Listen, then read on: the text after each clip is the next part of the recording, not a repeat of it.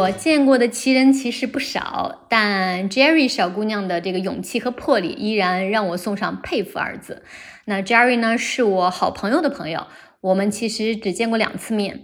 第一次呢是去年，他跟我的好朋友呢一起来罗马，在我家做客。第二次呢是今年五月的时候，我去爱尔兰的都柏林，他请我吃了一顿中餐。所以加起来，我们只见过不到五个小时的时间。但这个小姑娘的经历让我非常好奇。嗯，她出生在浙江台州的一个小镇上，呃，很优秀的考上了南方的名校浙江大学，成了全家人的骄傲。然后毕业后呢，又突然决定不想工作，就大概呃，在一个无业的状态下待了四年。恼怒的父亲吧，几乎跟他断绝了关系。那一晃就是四年之后呢，Jerry 又突然决定要出国。于是呢，一个德语本科毕业生申请到了都柏林某大学啊，学计算机编程。毕业后呢，又找到了亚马逊驻呃都柏林总部的程序工程师的工作。那下面呢，我们就有请我们神奇的姑娘 Jerry 来给我们讲一讲她这段神奇的经历。Jerry 你好，呃，Kitty 你好，哈哈。那现在是罗马时间下午三点啊，都柏林下午两点。那咱们的这个电子篝火已经按照北京时间晚上十点钟点起来了，我这边也咖啡也准备好了，酒也准备好了，咱俩就围着聊聊天吧。呃，我们先说一下你这个神奇的经历啊，因为我觉得在一个小镇上考上这种九八五名校啊，肯定是全村人的骄傲。你当时是这个情况吗？嗯。很难讲，因为我我父母都是那种，嗯，可能一个是初中毕业，一个是高中毕业，就他们两个人学历都不是很高，然后呢，就对于呃学校吧没有什么概念，就可能说对他来说，因为我从小成绩，就我高中的成绩算比较稳定嘛，就大概知道自己一直都是能上浙大的。家人们其实就是觉得这本来就是我就是可能能上的那个学校吧，所以对他们来说没有特别大的那种感觉。嗯嗯，那你当时上浙大选的第一专业是德语嘛？第二专业选了金融，是当时父母或者别人帮你参考的，还是你自己随便选的？呃，属于我自己随便选的，因为很好的，因为我可能我从小对于就是外国文学呀也一直就很感兴趣，然后就觉得说我可以，呃，学一门外语，然后浙大的外语只有英语系、西班牙语、法语、日语，然后德语和俄语，然后我当当时反正就类似于觉得好像可能对当时对德国还是有一个那种浪漫的想象在那个里面，然后就选了德语。所以你是二零一六年毕业，也就是七年前，嗯，为什么毕业之后大概有四年的时间，你没有像大多数人一样选择去找一份工作呢？因为呃，就是我我个人的感觉，就是我在高中考上大学之前。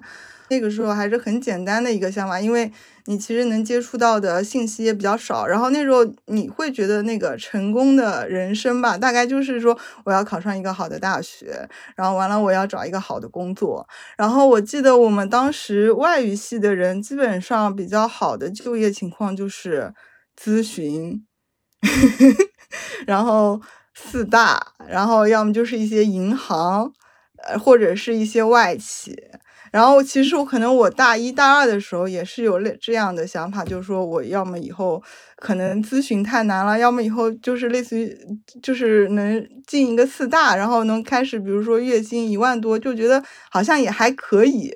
这就是这是当时可能刚上大学开始的时候的那个想法，但其实我这个人是非常不适合走这种路线的，就而且我可能是因为我大二的时候那个时候。我失恋了，然后我失恋之后就属于那种比较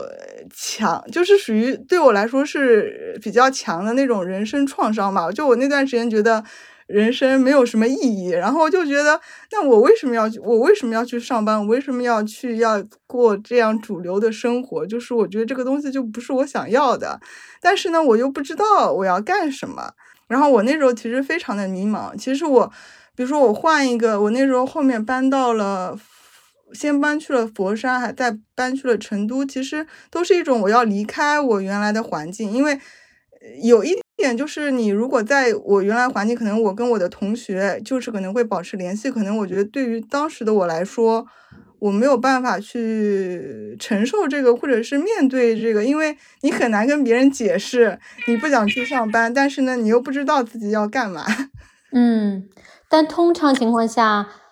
嗯，大家就会选择 OK，那我就跟大家一样，因为我避免这样很迷茫嘛。我既然不知道我自己选什么，那我先按照一个主流的大家都选择的方式去工作，然后我在工作中再继续找，包括也有。呃，生存的压力呀，可能毕业之后，嗯，我要先养活自己嘛。你，但是你当时似乎没有选这条路。对，我觉得一个是我觉得我当时精神状态太差了，就是是一个遗留，就是是一个比较遗留下来的问题，就是因为我可能我年轻的时候，因为我们家家庭情况也比较复杂。然后就跟父母关系也不好，然后，然后那时候又失恋，然后呢，又觉得这个生活没有意义，就是整个 package 对我来说，我没有办法去，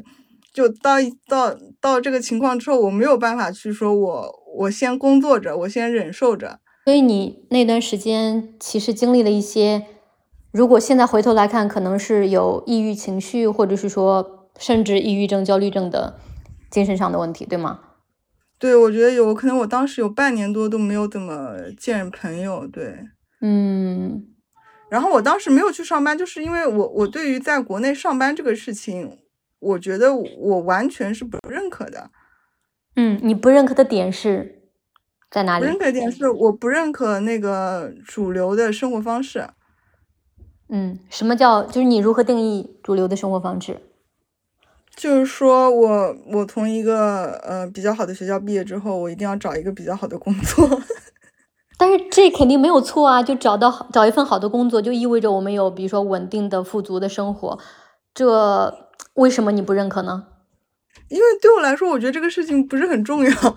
嗯，就是就甚至就是比如说我。我我那个时候就说，我整个人我的确经济状况也比较差，但是我那那段时间我我花了很多时间在摄影上呀，或者是在旅行上呀，就我我觉得还是挺开心的一个很珍贵的一个人生经历。嗯，所以那四年里面，虽然你经济状况比较差，父母也没有在经济上支援你，但是你并不想去找一份工作，你可能做了一些，比如说旅行啊、摄影啊，这自己喜欢的事情。嗯，现在回头来看那段经历，你也是觉得很难得的。那其实四年的时间是挺不短的。那这四年里面，当你没有像其他人一样去 settle down 的时候，你当时你觉得会助长你的焦虑或者说抑郁情绪吗？你会觉得 OK，我不能继续下去，这样的话，我会精神状况会更糟糕。呃，其实当时对我的影响并不是因为没有工作这件事情，就是，而是没有方向这件事情，就是不知道到底意义在哪里，想做什么，应该做什么。对，而且还有一点是，我觉得我是一个，呃，我不知道这个能不能在你的播客里讲，就是我是一个政治上非常自由主义的人。嗯，所以我是在国内的环境下，我是会有那个政治性抑郁的。嗯，然后从经济上，因为本身我是一个经济，嗯，就是对物质要求不是很丰富的人，然后我是有一些就是呃方式，就是类似于说有一些经济收入的，所以这个对我来说并不是特别大的就是焦虑感。但有一个焦虑感是我意识到，也是对我后面。人生影响蛮大的，因为我就是我觉得我年轻的时候是一个那种，就是有一些特立独行的人。然后我当时有我有挺多的朋友，但是可能我跟我朋友的关系不是那种很亲密的。而且你想，我从杭州之后，我就搬到了呃佛山，后面又搬搬到了成都，就是跟我原来的那个朋友圈和。就是所有的交际圈就是断层的，而且我当时又没有工作，然后也不想出去交朋友，所以就变成一个社交上非常孤，就是非常隔离的一个过阶段。然后你年轻的时候好像不会觉得这是一个非常大的问题，但是我当时在成都的时候。就是很明显的就意识到，就是当你情绪崩溃的时候，你身边是完全没有一个支持网络的。就可能说，我有些朋友，我如果去求助的话，呃，他们是会帮助我。但是我那个时候的情况是，我又不想跟别人去求助，然后呢，就是你身边又没有那种类似于说，呃，经常见面的朋友，可能会察觉到你的这些情绪的。呃，朋友，然后我当时是有个契机，是我当时呃领养的一只猫去世了，然后那个事情之后，我就整个精神就很崩溃，然后我就回家了。对，嗯，那这两年你跟家人也算是朝夕相处的时间，但是自己并没有工作，你跟家人或者说父母的关系会有大的冲突吗？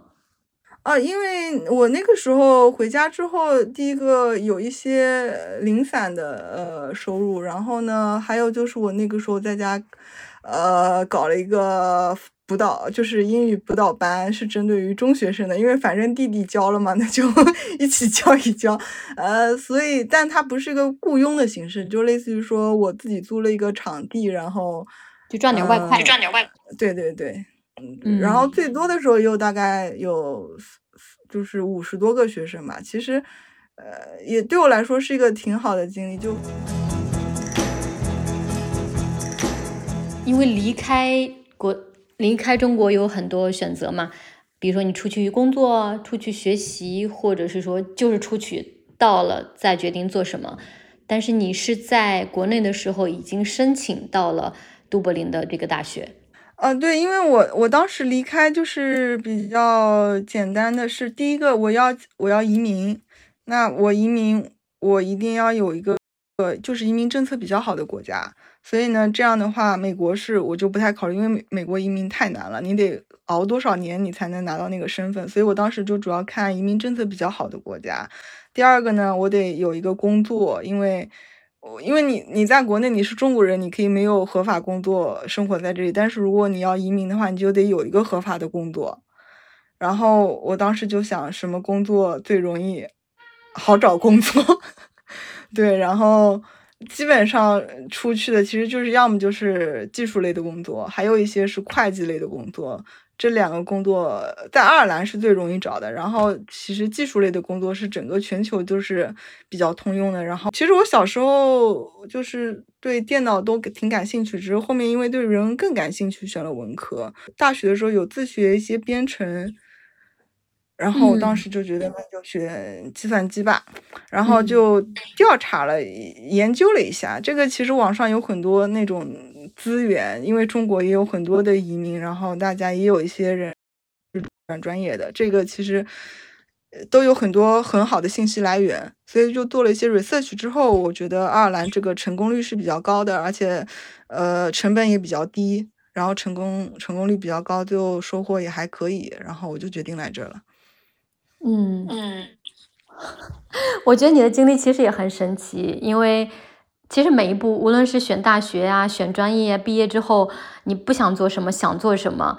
嗯，然后当你决定出国的时候，你能马上自己做 research，觉得我要去哪里申请什么专业，嗯，能拿到移民，其实你都是还蛮有勇气，也蛮笃定的。就是我现在就觉得，我当时每一步都非常的顺利，因为我当时就是。类似于说，我是属于可能七月份准备要要决定出国，然后我九月还是十月考的雅思，然后十一月份申请，然后一月份就拿到了 offer，然后等了一段时间之后，中间申请了一个奖学金，然后后面就还拿到了奖学金，然后奖学金拿到之后，十月份来上学，然后我一月来年的一月份我就找到了工作，嗯，然然后就开始上班。我觉得你你讲的是很轻描淡写的，但是你当时其实已经四年的时间离开校园已经四年了，但是你还是能重新拾起来，然后雅思考的也不错，然后拿到 offer 也很好，你申请奖学金的时候也很顺利。其实这些很轻描淡写，但其实你背后应该是做了很多工作的。你是那种认定什么就一定会做成的人吗？我觉得这个事情这个很难讲，也比较年轻的时候，你那个时候是。比较迷茫，因为你还没有足够的自信，知道你可以做什么嘛，就是你对你的能力还没有一个可能具体的概念吧。但是就我觉得我最近几年的确我的内耗是很少的，就是我如果觉得一个东西是，呃，可以 work 的，就可能说有几个成功的案例，然后我的条件可能跟它差不多，那么在整个竞争的市场上，如果我做出了我的努力，那它的成功率大概率是非常高的。所以在这点上，我觉得你还是挺积极的，因为很多人可能会觉得我要做一个大的改变，大家会胆怯，会恐惧，但是你就是一分析，觉得这个事儿我行，我就上，那大概率我相信一定会实现。因为还有一点，我因为我觉得我的价值观是体验型的，嗯嗯，就就比如追求这个结果，或者说结果重不重要，你不会瞻前顾后想太多。对，我觉得这点就跟可能我旅行多也有关系，因为虽然这是一个旅行，只是一个很简单的例子，就比如因为你旅行的时候，你会有很多意外情况发生，你就是会有非常多的问题，因为你出去玩儿时候就有很多不可控的因素。但是我现在 我的旅行的原则就是，只要我出去了，能活着回来，没有残疾，其他都 OK。哈哈哈哈哈。所以你这个心态特别积极。那你当时申请到要来爱尔兰之后，你父母是什么想法？我父亲是那种他想掌控全家，但是就是当我我年轻的时候，可能还能被他掌控一点点。但是比如说我到了现在这个阶段，我有自己的能力之后，我想干我想干的，所以他是特别的。不开心，他就，然后他就就是类似于说要那时候要跟我断绝关系，然后我就说，好吧，哈哈哈，好吧，断就断吧，我要奔我的生活了。你以前掌控我的生活，现在我已经长大了，我有权为我自己的人生做自己的安排。呃，对，这一点我是比较确定的。嗯，所以我当时虽然说也会有压力，就比如说我爸跟我生气吵架的时候，我跟朋友吐槽一圈，但是我知道我肯定会出去的，我不可能说因为这个事情不出去。那你到国外生活，现在大概有两年多的时间，对吧？呃，其实已经三年半了，因为第一年读书嘛，然后后来上班上了两年多。嗯，哎，那我也是二零二零年中来意大利，咱俩等于说差不多来欧洲，嗯。那我觉得咱俩其实都还算适应的是不错的，但我觉得在国外生活的第一年，你肯定会有一些包括文化的冲击啊，或者是说你到了一个新地方，离开熟悉的环境，可能没有朋友，呃，尤其是你还是全新的行业和生活，你当时觉得这一年会很难熬吗？没有哎，嗯，还挺开心的，因为一切都很新鲜，一切都是你想要的。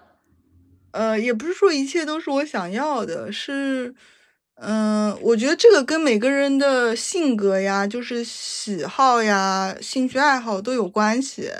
因为第一个，我本身对，呃，就是外国文学呀、外国音乐呀这种都比较感兴趣。然后，其实你在国外，你在线下就能有很多这种场合，然后交到朋友。然后就可以聊这些东西，我当时觉得可开心了。很多来爱尔兰，呃，就是留学的女生跟我讲说，她们出国之后，因为她们在国内的时候，很多时候都是因为说她们的一些想法跟周围的人不同，然后她们在身边其实很难。呃，就是找到可以一起分享的朋友，然后他们出国之后发现，其实这里有很多人都是类似的情况出来的。国内也是有好朋友，只是国内的好朋友，就是因为你说大家可能说不是在一个城市，因为大家国内你知道，就是迁，就是这个移动在大城市之间移动是非常频繁的，所以而且大城市又非常的大，所以你即使是好朋友，可能说你一个月见一次就已经是好朋友了。比如说你在北京，你跟一个人一个月见一次，那你们肯定就是关系很好的朋友了。是你知道吗？我回我老家的时候，呃，我老家在河南嘛，从北京回来过年回来回家的朋友就跟我说，嗯，他觉得在北京、上海这样的大城市，一年大家能约一次，就算是真正的朋友。我说哦，我在罗马，我觉得我们可能一两星期不见一回，这个朋友就没有那么的重要。对对对，就是我在爱尔兰的感觉也是一样的，因为，呃，我科克那个城市可能就二十万，然后都柏林现在是一百万，但是它主城区也比较小，而且一般移民的话，大家没有车，可能都是住的还是比较近嘛。所以我跟我的朋友当时可能就是你随便走路走二十分钟就到朋友家了，而且这里外国人 social 的情况都是说会请去家里嘛，就是你会有会有很有那种亲近感。是的，是的。所以你现在在。爱尔兰生活三年半，你觉得对比你现在的状态，还有你在爱尔兰的生活，你在爱尔兰的同龄人和你在国内的时候的那些大学同学，大家的呃人生的状态、生活的状态，你觉得差别大不大？在爱尔兰，我的同龄的朋友，大家三十多，可能很多都没有结婚，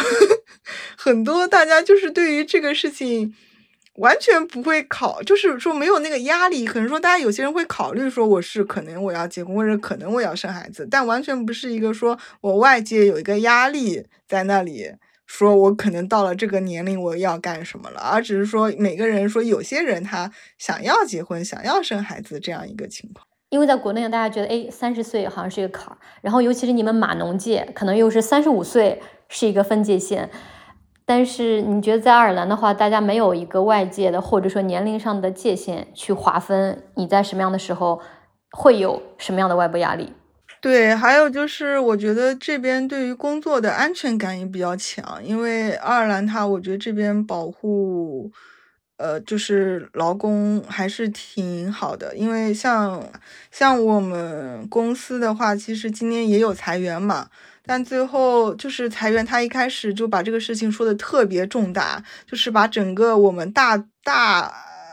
service 的人一百多个人通知了个遍，说我们要 lay off 了。然后呢，就是 lay off，我们要怎么样呀？然后有咨询阶段呀，一个多月。然后呢，有些人可以，如果你想要拿那个赔偿的话，可以自愿。然后，而如果不自愿之后，他会有怎么样的规则？然后按照这个规则，我们挑选几个人。然后最后就裁两个，这个有点奇怪。然后就是声势浩大，你知道吗？就。而且赔偿给的也还是就是挺好的，嗯，确实是，我也感觉到意大利，嗯，其实欧洲整体来说吧，它在对劳工的保护方面做的是比较好的。呃，第一是裁人是非常难的，然后你会有例行的程序，必须要一步两步三步怎样去裁这个人，然后以及裁了之后，呃。赔偿会是多少？所以相对来说，大家在工作中都比较有安全感，不会担心说因为年龄啊或者什么，我就突然被公司裁掉了。我觉得这个安全感还是普遍存在的。对，还有嗯，就是这里的，我觉得大多数人就是如果有了一份工作，其实很多人会在这个岗位工作很多年。爱尔兰它在西方，我觉得也算是个文化上很天主教，相对是比较保守的国家。而且很重视家庭嘛，然后它生育率也很高。虽然你刚才说大家可能并不像国内一样有个三十岁呀、三十五岁这样的年龄线导致的外界压力，但是，嗯，大家对于说我要 settle down，嗯，可能我要呃成家生孩子，生两个三个，还是有这个普遍的呃共识的。那你会觉得到三十多岁有这个 peer pressure 吗？因为爱尔兰现在初婚女性好像已经到三十五岁了，嗯，是吗？这么这么？因为因为我会关注一下，比如说，因为我现在当妈妈了嘛，我也会看说各个国家呃结婚率啊、生孩子率啊是多少。因为意大利很低嘛，但是爱尔兰在整个西方是非常高的，就总是排前三，甚至比北欧还要高。就他现在人均生育率大概一点六左右，就是大部分家庭还是有孩子的，而且大部分家庭要的话，一般就会有两个、三个都比较正常。因为我们有一对意大利的朋友，当然他们年纪可能比你大，比你大个十几岁，就他们是四十岁。那我看他旁边的朋友，大家还是有这个观念，是说，呃，我是想要孩子的，我是想要两个、三个的。就是他肯定比意大利这个情况要好，但是我觉得年轻人可能确实是生育率越来越低，这是整个欧洲的现象。但是它跟意大利呀、呃西班牙比起来，生育率要高很多。呃，这个就事实上我是承认的，因为我问一些我认识的同龄的朋友说，家里几个 sibling 都是两两三个起步啊。第一个，这感觉这里养小孩是比较容易，然后呢，大家对小孩又很友善，就是完全没有说国内就比如说带孩子出去就会有人发视频说熊孩子呀什么，就这里对整个就是对小孩是非常非常友善的。哎，那你现在已经是出去三年半了，你觉得跟家人的关系缓解了吗？你爸接受了这个孩子大了，已经留不住了，哥的活法，我不要再去强求孩子，或者说要强求我曾经的权威，现在还应该是家里的权威这种状态嗯，没有，我爸把我拉黑了。啊 但是啊！这个无所，但我跟我妈妈关系好了很多。但，嗯，怎么说呢？这个如果从我跟我父母的，我跟我妈的关系是，她不能理解我，所以她，他现在他跟我关系比较好，是他是把我当成一个。类似于他会会跟人炫耀说他有个女儿是在外面工作的，然后可能说钱赚的还不错，就是他会用这种炫耀的口气跟，嗯，跟跟就是可能说跟他的一些朋友讲，但他其实并不了解说我为什么要出去呀，还或者是我在这里的真实的生活状态是怎么样的，他可能看到的就是比较标签性质的东西，但是我也可以理解他，因为嗯，毕竟我我我父母的这个。当时的就是教育资源呀，什么跟我现在其实差别还挺大的嘛。我出国对我个人的影响，还有一点是我开始关注自己的心理健康呀，还有去怎么说，就是治疗自己以前的一些呃创伤。我如果回往回看，我会觉得说，我长成长的很多阶段。要么就是在封闭自己的感情，要么就是在反抗外界一些我不喜欢的东西，但没有很多的能量或者是精力去，呃，给自己去，呃，就是发展自己想做的事情。然后我觉得可这个跟环境是非常有关系的，一个安全的环境，我觉得是会让人感到，嗯，放松很多。嗯，你觉得是在爱尔兰可能拿到了你之前在中国没有找到的那种心理上的安全感，就对于这个世界的安全感，以及你想跟这个世界去连接、去获得比较正向的能量的这个愿望。我觉得第一个是整个社会它都比较友善，嗯就是你出去见面的时候，你找人你可能你就是会跟人笑着笑一下，就是打个招呼。而且嗯大家看着都还是比较快乐，然后你在这样的环境下，你就会觉得比较安全。嗯。那如果你现在回头来看啊，就是在一个平行世界里的你，当初如果你没有选择出国，就是毕业了，在国内像你的同龄人一样找了一份挺不错的工作，嗯，你觉得会是一个什么样的生活？我觉得我如果大学毕业之后直接找了个工作，我肯定中间会辞职的。嗯，你就觉得你可能心理的历程上还是会走这么一遭，不管你有没有出国。我觉得一个人在那种大公司的环境能干多久，是跟他的能力无关，跟他的忍耐力有关。哈哈哈，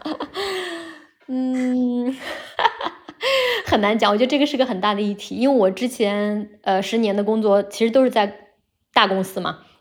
你说的这一点，我觉得是很大一部分的真相。当然，一定会有很牛的、很有能力的人，嗯，但是确实是很多时候取决于你的情商啊，取决于你处理事情的方式，而不是说你处理事情的能力。我在国内大概率是工作两三年，我可能就得辞职，然后我就会想我得干什么，然后搞不好还是会出国。嗯，但是其实你现在在亚马逊工作，它也是一个非常大的组织，它是世界上最大的一个电商公司，你的公司和团队也都很大。其实你就是在一个很大的组织里面。但是因为就像我说的，我我这个我的工作我时间自由，而且就是只要给我个活，我能把它干完就行了。我怎么干的，呃，老板他基本都不管，嗯他只看我把它干。所以这个自工作对我来说已经是个自由度非常高的工作了，所以我可以忍受。虽然嗯我我已经我两年多了，我已经觉得我忍受到了一个阶段，但我们之后再说吧。啊，所以你比较喜欢这种，嗯，怎么说呢？就工科、理科这样的工作，你不用太多的跟人打交道，或者跟系统打交道，你就是完成你自己需要做的工程师的工作。但是，嗯，你往上走的空间呢？还是说你对这个没有要求，无所谓？我这份工作只要我是喜欢的，我做二十年、三十年，工资并没有特别大的上涨，我也是开心的，我完全 OK。啊，我不是，我是，呃，首先我对于工作没有没有关系，就比如说我现在。的工作，呃，我觉得干个五年多，干五年多，然后我在想，我之后下一步要干什么？嗯，你并没有说我必须要在这个编程这块有所建树，就这个是我人生想，呃，拿到工作成就感，想实现人生某种价值的，完全没有。嗯，它只是一份养家糊口的工作。对，嗯，所以那你会畅想你三年五年之后？下份工作会是什么吗？很难畅想，因为现在还在蹲移民移民的这个时间。嗯，就是过一关打一个怪，剩下的事情剩下再说吧。全船到桥头自然直。因为我觉得人生其实很多决定不是计划出来的，而是我是一个喜欢开放开放性的人，所以我会觉得就不要给自己就是类似于说做一个预想预判。只要大多数你的情况你有足够的安全网，其他的事情就是什么时候他来了，你觉得 OK，你抓住这个机会就可以了。嗯，然后我觉得让我现在做五年后的这个大判断，我觉得我做不出来。但我觉得你这个性格特别乐观，因为很多人会觉得，如果我知道五年之后一定会换工作，但是我还不知道我换什么，很大程度上大家都开始会有一点点焦虑，或者说不安全感。或者觉得我问题是你要你要为了五年后的事情焦虑，这个很没有荒谬是吗？那咱们中国人老爱说“人无远虑，必有近忧”，所以 就感觉，尤其是到三十而立、四十不惑之年的时候，大家又觉得，哎，可能我这辈子大概其就这么落停了。当然，人生的很多细节是待展开的，人生还是有很多可能性的。但是我们还是希望是。有一些计划，可能接下来事情会按照大概期按照我们的计划往上走，因为我们很怕一个大的改变来临，会让我们有下行的可能。觉得对我来说重要的东西，不是说我有什么嗯财富的积累呀，或者是说我说在一个大公司有一个工作呀，我我觉得这个都是一些暂时的东西。我可能就是对我来说最重要的东西，是我有重建自己生活的能力。就是说，如果你把呃我扔到一个我可能陌生的地方，但是我还可以交朋友，我还可以说，即使说我没有到一个很好的工作，但是我可能是肯定是能活下来的。然后我觉得这样子就 OK 了，这个就是我安全感的来源。你会在你会在这个安全感之上期待其他的东西吗？比如说价值感，嗯，个人存在的意义，你会把这些点落在哪里？你会继续去寻找，还是说你心中有一个判断了？但它嗯不是，它不是你目前的工作所能承载的。嗯，我觉得我是有一个判断的。我觉得我的价值观里搞艺术的是最牛的。嗯，对。然后我我现在肯定我的工作跟搞艺术没有什么关系，但我觉得人生有很多的。呃，还有很多时间嘛，我会觉得，虽然我已经快三十了，但是我觉得人生还很长。我会觉得所有的你的人生的经历，对你就可能对别人来说不重要，但对我来说都是一个很珍贵的体验吧。就即使你说我年轻的时候干了很多呃没有用的事情，甚至说我大学学的专业跟我现在的工作的没有任何关系，我觉得这都 OK 的，因为我觉得经历和。这个经历的给我塑造的复杂度和就是独特性是我比较珍视的，而且我的价值观我不需要说我要去成就什么东西，就是我不需要说别人来认可我，或者是说我干了什么，我做了什么作品，然后大家就是要有很多人觉得他很厉害。所以你就是认为生命本身就是一份礼物，而不是说我必须要在这份生命里面实现什么、达到什么，才会才可以荣耀这份礼物。即使我最后并没有达成大家认为